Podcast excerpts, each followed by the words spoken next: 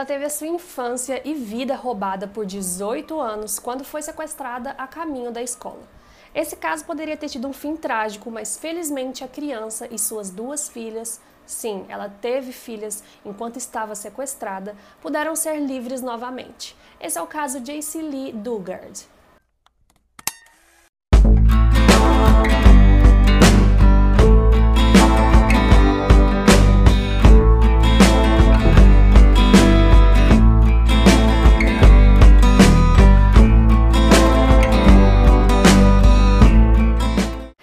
Começar falando primeiro do criminoso para vocês entenderem quem era Felipe Garrido, o sequestrador.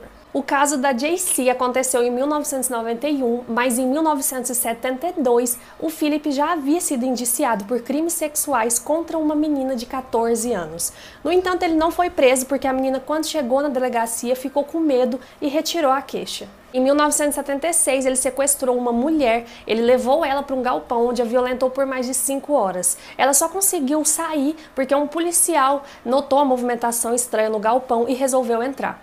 O Philip foi condenado por esse crime a 50 anos de prisão. Foi durante as visitas do presídio que ele conheceu quem seria sua futura esposa, a Nancy.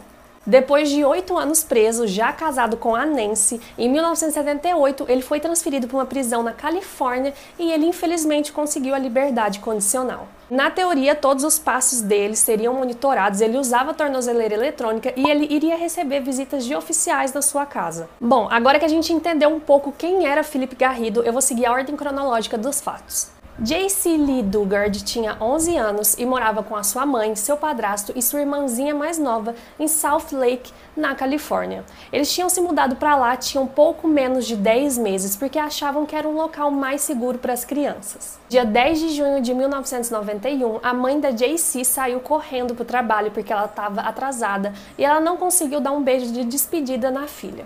A JC então se arrumou para a escola, colocou o seu conjunto favorito, que era uma roupinha rosa, e subiu a colina ao lado da sua casa, como ela fazia todos os dias, para pegar o ônibus para ir para a escola. Como sempre, o padrasto ficava olhando a JC fazer esse trajeto. Enquanto ela estava subindo a colina, um carro parou do lado dela e ela achou que seria alguém para pedir informações. O motorista do carro era Felipe Garrido e sua mulher Nancy. Eles deram um choque com um taser na JC e colocaram ela para dentro do carro. His hand shoots out and I just feel numb.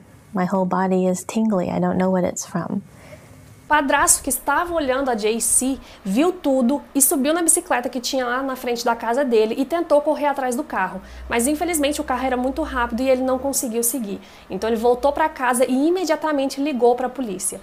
Cabe ressaltar aqui que o local que a JC foi pega era praticamente o mesmo que o Philip pegou aquela mulher que eu contei no começo do vídeo, mas a polícia não conseguiu fazer essa ligação entre os casos. Chegando na casa de Philip, que ficava em torno de 3 horas de distância da casa da JC, ela foi colocada em um balcão que tinha nos fundos da casa dele. Quando ela chegou lá, ele já tirou toda a roupa dela e ela conta que ela ficou somente com um anel de borboleta, que foi a única lembrança que ela teve durante os anos. E ali já começava o pesadelo da JC. No dia que ela chegou, ele já algemou ela e já obrigou ela a tomar banho com ele. Ele também fazia terror psicológico com a menina. Ele falava que do lado de fora tinham vários cachorros que, se ela tentasse escapar, eles iriam atacá-la. E o Felipe era, obviamente, um cara com transtornos mentais. É, ele falava que ouvia vozes. A JC conta que depois do que ele fazia com ela, ele começava a chorar muito e pedia desculpas, pedia desculpas para Deus. Mas ao mesmo tempo, ele já começava a ameaçá-la. O Felipe falava para a JC que ela estava ali para curá-lo e que ele fazia isso com ela para que ele não fizesse com outras garotinhas. Até esse momento, a Nancy, a esposa do Philip, não tinha contato efetivo com a JC, mas claro que ela sabia tudo o que acontecia naquele galpão. A família da JC, nesse momento, ainda se mobilizava muito para tentar encontrar a garota. Eles nunca desistiram de procurá-la. Com o tempo de sequestro, eles acabaram dando uma televisão para JC porque ela ficava ali muito sozinha e ela só não poderia assistir assistir nos horários do noticiário. Depois de uns meses também, o Philip passou ela para um quarto dentro de casa, que era um quarto maior, mas ela continuava algemada. A partir desse momento, a Nancy começou a ser uma mulher muito ciumenta. Ela tinha ciúmes da relação da JC com o Philip. Jealous. Very jealous of me for some reason. Like I wanted her husband to rape me. Além disso, eles presenteavam a menina com gatinhos e quando ela se apegava, o gatinho simplesmente desaparecia. Aqui a gente não sabe se era a Nancy que fazia isso como uma forma de punir a JC ou se era o próprio Philip que fazia isso para fazer o terror psicológico com ela. Após três anos de sequestro, com 13 anos, a JC acabou engravidando do Philip e foi a Nancy que descobriu porque ela era auxiliar de enfermagem. Foi aí, pela primeira vez desde o sequestro, que a JC comeu comida de verdade, porque até então o Philip só dava lanches e fast foods para ela. Foram os dois sequestradores que fizeram um parto da JC no quintal mesmo. E a JC descreve aquele momento, apesar de tudo que ela estava vivendo, como um momento muito feliz, porque a filha dela era linda e ela não estaria sozinha de novo. I, I felt like I wasn't alone anymore. Had somebody was mine. A JC fez de tudo para proteger o seu bebê e, mesmo sem experiência nenhuma ou ajuda, ela conseguiu cuidar da criança. Três anos depois, ela acabou engravidando de novo e dessa vez a Nancy falou que ela não poderia ensinar as crianças a chamá-la de mãe, que ela seria como uma irmã e ela deveria inventar outro nome para ela. Então ela escolheu o nome Alissa. Com o passar do tempo, o casal começou a ser mais percebido pela vizinhança porque eles frequentavam a igreja local. O Philip tocava músicas religiosas para crianças no parque e por vezes os vizinhos viram a JC e as filhas na casa é, do Philip, mas eles falavam que elas eram filha dele de outro casamento, porque elas eram loiras do olho azul. E os vizinhos, claro, acreditavam. E apesar da JC, é, nesse momento, já começar a circular um pouco, ela saiu algumas vezes com o Philip, a gente tem que entender que era uma violência psicológica muito grande, então ela não ia colocar as filhas em risco tentando escapar. Ela não se acostumou, como ela mesma disse, mas ela se adaptou à situação. Foi só em 2009 que o pesadelo chegou ao fim. O Philip queria dar uma palestra em uma universidade sobre as suas grandes ideias e ele foi lá para pedir autorização. Ele levou a Nancy, a JC e as duas filhas com ele. Quando ele chegou lá, tinham duas oficiais de polícia e elas ficaram um pouco desconfiadas com o comportamento das meninas que estavam com ele. Elas tinham um comportamento muito submissa e ficavam sempre com a cabeça baixa, além de, além de serem muito pálidas. Elas então pediram o nome dele e deram uma enrolada ali, falando que ele poderia voltar no outro dia para fazer a tal palestra. E eles fizeram uma busca e descobriram então que ele estava em liberdade condicional e que ele era um predador sexual. Eles então foram atrás para interrogar, separaram eles. E no começo a JC ela estava muito na defensiva quando eles perguntaram o nome dela.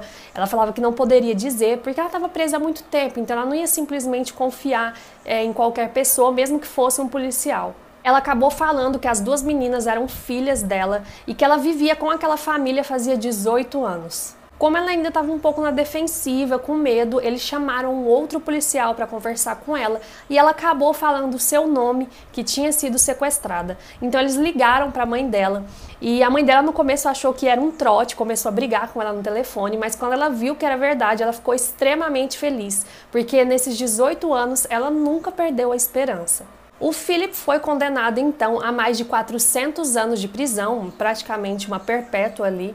A Nancy também foi condenada, mas dela tem algumas divergências. Em alguns locais falam que ela pegou prisão perpétua, em outros falam que ela fez um acordo e pegou apenas 30 anos de prisão a JC voltou para sua família e acabou ganhando 20 bilhões do Estado por falhas da polícia. Umas falhas foram, por exemplo, em 2006, um vizinho ligou para a polícia falando que no quintal do Garrido, do Philip, tinha uma tenda com crianças dentro. E como ele era um predador sexual incondicional, ele não podia chegar perto de crianças. O xerife da época foi até o local, conversou com ele por meia hora, mas foi embora, não aconteceu nada. Depois que a JC foi encontrada em 2009, o xerife do condado pediu desculpas publicamente por esse erro, porque ela poderia ter sido resgatada naquela época com suas duas filhas. Em novembro de 2009, o escritório do inspetor-geral da Califórnia publicou ali alguns erros que contribuíram com é, esse longo cárcere da JC. A conclusão foi que o Philip foi incorretamente classificado como necessitando de uma supervisão de baixo nível. E então todos os acontecimentos derivaram desse erro em específico. O grande choque aqui é que no relatório um inspetor ele conta que um agente da condicional em uma visita encontrou uma menina de 12 anos na casa, mas que o Garrido tinha dito que era filha de um irmão dele e o agente não fez nada para investigar mais. Ele simplesmente aceitou. Apesar de que se o oficial tivesse feito uma ligação para o irmão do Garrido, ele teria confirmado que ele não tem filhos. Hoje a JC vive bem com as suas duas filhas e a família dela. Nas entrevistas recentes ela sorri muito, ela é escritora agora, ela fez até um livro sobre o caso dela. E ela disse que não vai deixar nada disso parar a vida dela ou das filhas. Ela mesma fala nas entrevistas que existe vida após a tragédia. Bom, esse foi o caso de hoje. Eu espero vocês para nossa próxima investigação.